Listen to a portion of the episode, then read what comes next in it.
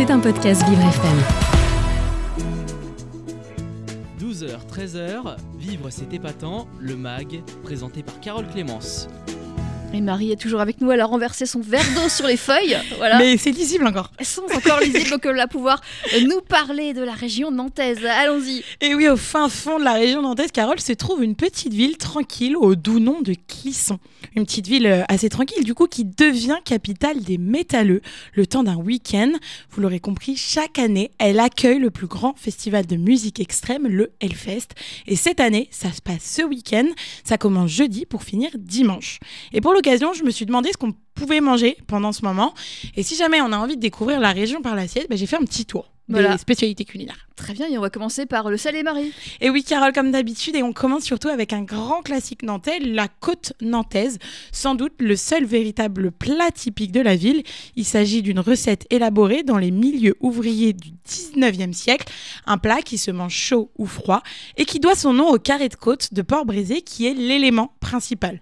Alors les côtes, elles sont cuites au four dans un grand plat avec des abats, le plus souvent du foie, avec de la couenne, de lard et parfois même des morceaux de rôti de porc qu'on déguste froid ou réchauffé avec bien évidemment de la mâche nantaise de saison et un bon verre de muscadet. Et c'est d'ailleurs sans doute le seul plat vraiment typique des Nantais qu'il l'achetait chaque dimanche chez le charcutier. Mm. Alors sinon, qu'est-ce qu'on y trouve de typique? Et bah au-delà des plats, vous avez des éléments qui les composent et notamment la sauce beurre blanc. On raconte qu'elle est née d'une maladresse de Clémence Lefeuve, propriétaire et cuisinière à la buvette de la Marine. En fait, en 1890, elle prépare une sauce béarnaise, euh, tout ce qu'il y a de plus basique, et elle oublie d'y ajouter l'estragon et les jaunes d'œufs. C'est bête. Résul- C'est quand même la base de la, rece- de la recette. Résultat, elle invente l'une des meilleures sauces qui soit pour accompagner le poisson.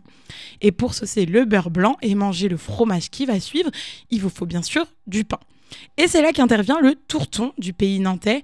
À mi-chemin entre le pain et la brioche, il faut surtout pas le confondre avec la gâche vendéenne. En fait, cette spécialité nantaise, elle a été inventée au Moyen Âge.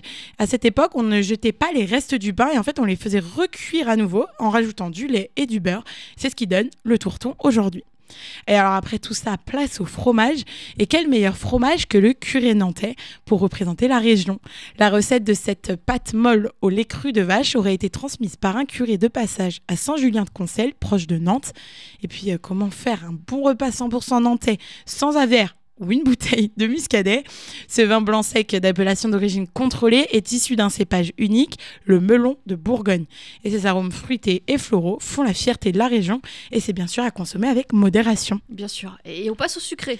Et je voulais commencer avec les berlingots, Carole. Alors oui, je sais, il y en a un peu partout en France. Vous en avez déjà parlé dans d'autres On- régions. dans d'autres régions. Mais en fait, la recette originale viendrait de Nantes et plus précisément de Madame Couette, une cantinière qui a mis au point cette friandise au 19e siècle.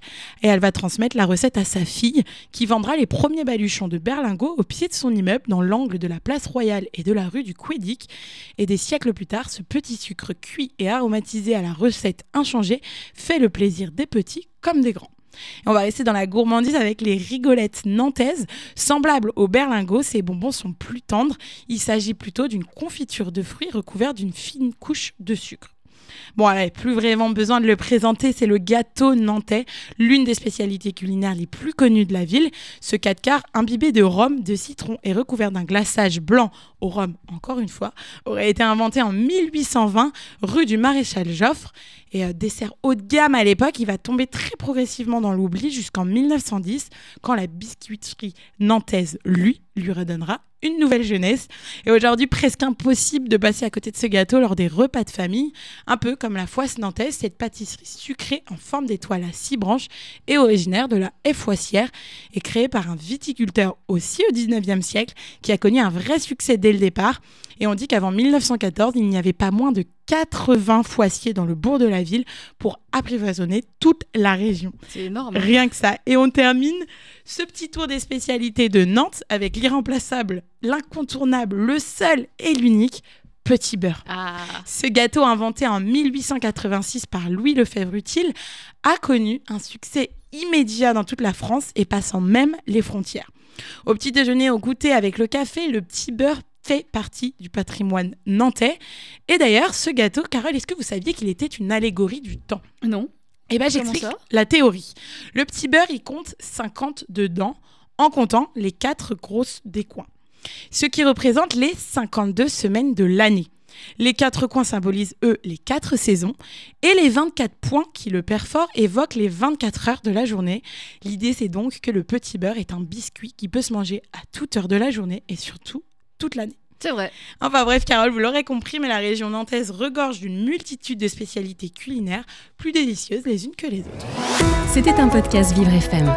Si vous avez apprécié ce programme, n'hésitez pas à vous abonner.